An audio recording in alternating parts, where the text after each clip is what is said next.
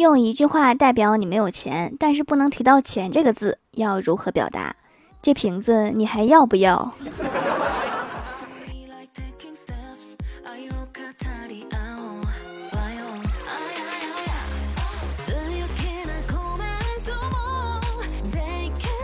？Hello，蜀山的土豆们，这里是全球首档古装穿越仙侠段子秀《欢乐江湖》，我是你们萌豆萌豆的小薯条。这两天啊，甜的吃多了，蛀牙疼起来停不下来。今天我去医院排队看牙，前面一位妈妈带着女儿，轮到女儿拔牙了。妈，你不陪我进去呀？拔牙我有点害怕。那位妈妈摸着自己女儿的头说：“乖，自己进去吧，妈妈也害怕。”女儿更害怕了。今天公司来了一对很可爱的双胞胎姐妹，我哥赶紧上前问：“你们谁是姐姐呀？”一个女孩开心的举手说：“是我是我，我是姐姐。”她的表情超级可爱。然后我哥又问：“那你们谁是妹妹呀？”另一个女孩说：“你是你们公司招来的吉祥物吗？”嗯，她是单身属性的吉祥物。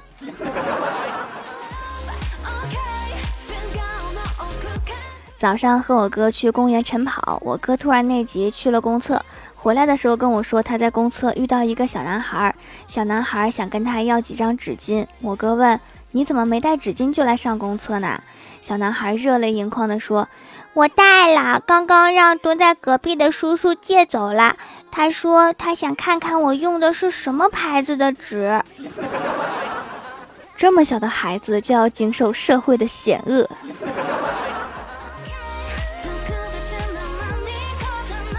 今天听说我的一个朋友一个月赚了六十万，我问他怎么做到的，他说每天二十小时上班，盯着电脑图纸和招标文件，做成本、询价格，然后眼睛瞎了，保险公司赔了六十万。这个钱可能不够后半辈子雇保姆的。小时候看电视，有人掉河里了，看着那个人在水里面拼命扑腾，给我急得眼泪在眼眶里面打转。突然灵光一闪，想到司马光砸缸的故事。如果我把电视砸了，那个人是不是就可以顺着电视出来了呢？想到这里，我慌忙出去捡了一块砖头，然后我家就成了村里第一个换上彩色电视机的大户。同时，也一直流传着谁谁家孩子有个傻女儿的故事。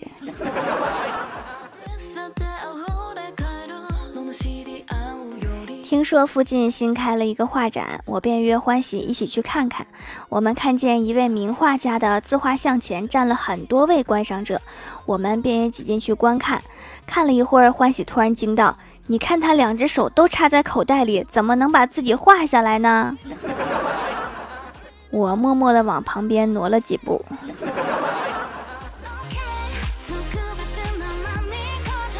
小仙儿今天第一次去未来婆婆家吃饭，寻思不能空手去，路过水果摊买了五斤苹果带去。小贩问他要大个的还是小个的啊，小仙儿想了想说：“还是称小个的吧，这样拿着省劲儿。”提问：五斤大苹果和五斤小苹果谁重？郭晓霞问郭大侠：“爸比，节约与小气有什么区别？”郭大侠说：“当我舍不得给自己买东西的时候，你妈妈就说我节约；当你妈妈跟我要东西，我不给她买的时候，她就说我小气。有道理。”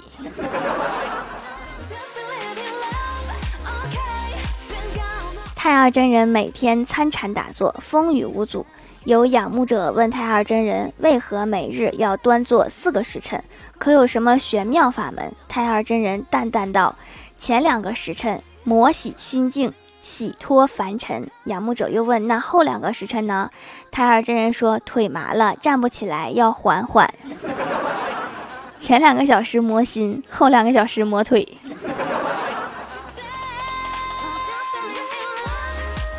前几天下雪了，我们这儿特别冷，零下二十几度。李逍遥下班回家的路上，看到有个妹子在他车前孤独地走着。李逍遥想，天这么冷，她一定冻坏了吧？于是他就把车停到妹子前面，说：“妹子，天这么冷，坐我的顺风车吧。”那个妹子说：“不，我走着挺好的。”李逍遥又说：“我不是坏人，你这样走着多冷呀。”妹子冷冷地看着李逍遥说：“大哥，想搭讪你得下点本钱，坐你这个自行车上更冷。这路上的雪还没有化干净，就别骑自行车了吧。”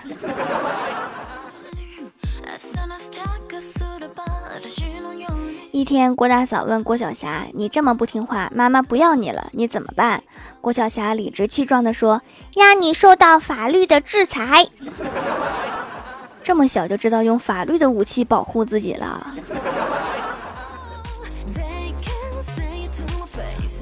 今天郭晓霞放学以后，兴冲冲地跑回家，跟郭大嫂说：“妈咪，今天老师表扬我来着。”郭大嫂听着特别高兴，就问老师表扬她什么啦？郭晓霞一咧嘴说：“老师说了，今天所有罚站的同学里，我站的最直。”我觉得郭大嫂更关心的是为什么会罚站。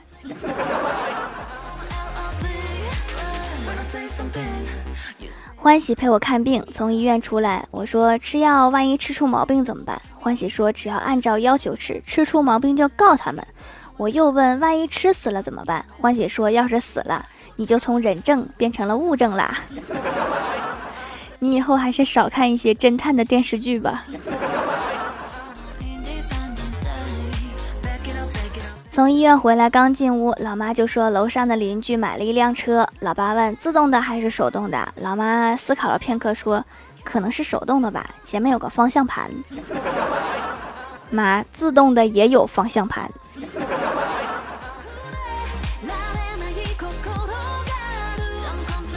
吃完晚饭，在房间玩手机，突然有一个小学同学跟我聊天，说要跟我借钱。我想了一下，最近骗子特别多，我得格外小心。于是我就严肃地问他：“你是被盗号了吗？”谁知道对方突然对我大吼：“你不想借可以不借，咱俩现在是在视频呢。”哦，不借。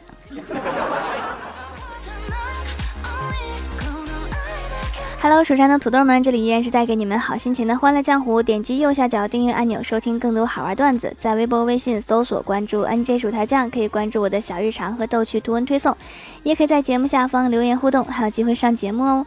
下面来分享一下上期留言。首先，第一位叫做神气的约瑟夫，他说：“条留个段子，郭大侠上医院看病，医生说你手骨折了，怎么回事儿？”郭大侠说：“今天上班的时候，鞋里进了一粒石子，正好旁边有个电线杆，我手扶着电线杆，脚不停地抖着，把石子抖出来。可我的同事正好经过，以为我触电了，就拿了一个木棒打在我的手上。下次注意哈，不能扶电线杆。”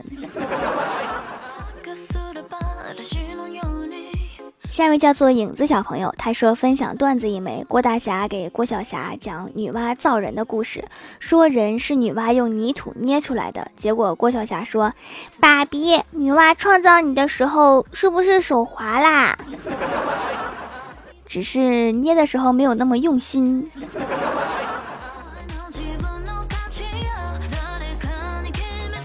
下一位叫做吾乃聪醒之人，他说：“因为本人名字里有一个麒麟的麟字，便一直以为自己与麒麟有缘，便为自己的名字感到骄傲。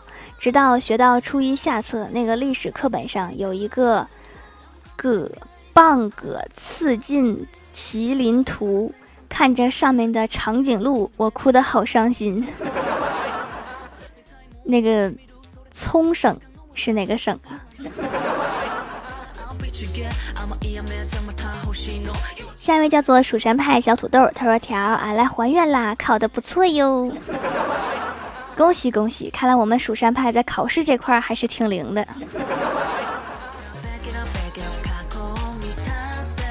下一位叫做一夜修文，他说：“这个月这么高产，对哈，毕竟我是一个勤奋的主播。”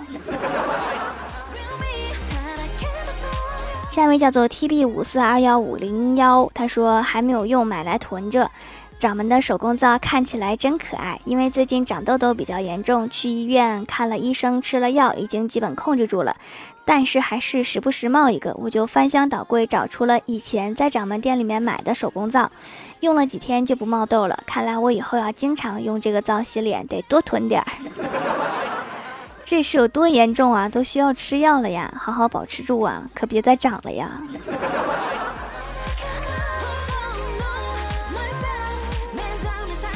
下一位叫做呆酱馋奶兔，他说：“条条，我听两年了，今天冒个泡一定要读啊。”李逍遥的同事问他：“你知道朋友最尴尬的时候是什么时候吗？”我知道，肯定是朋友说要请我，结果没钱的时候，是不是呀？不是，是朋友要两肋插刀的时候，只有一把刀，可以拔下来再插一次呀。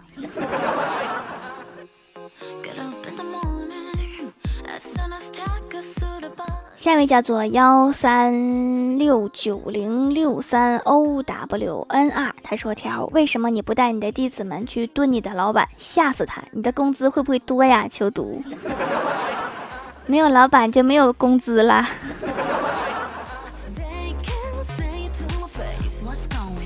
下一位叫做幺五二三八三五 A E T L，他说：“儿子没考好，我揍了他一顿。一转身他又来问我。”妈妈，这道题我还是不会。我没好气的说：“跟你讲几遍了，你还不会？你脑袋驴踢了吗？”儿子哽咽着说：“都是你把我打成这样的。你可以换一个地方揍一下试试。”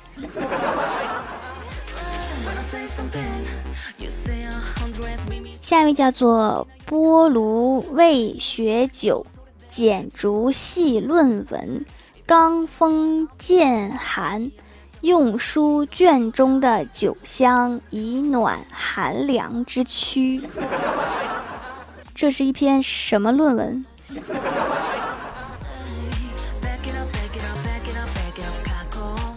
下面来公布一下上周六百零七集的沙发是蜀山派土豆粉盖楼的有神气的约瑟夫，感谢各位的支持，记得订阅、打 call、点赞、评论、分享、五星好评啊！好了，本期节目就到这里了。喜欢我的朋友可以支持一下我的淘宝小店，淘宝搜索店铺“蜀山小卖店”，数是薯条的数就可以找到啦。以上就是本期节目全部内容，感谢各位的收听，我们下期节目再见，拜拜。Love can call so don't give up. I'm right there with you.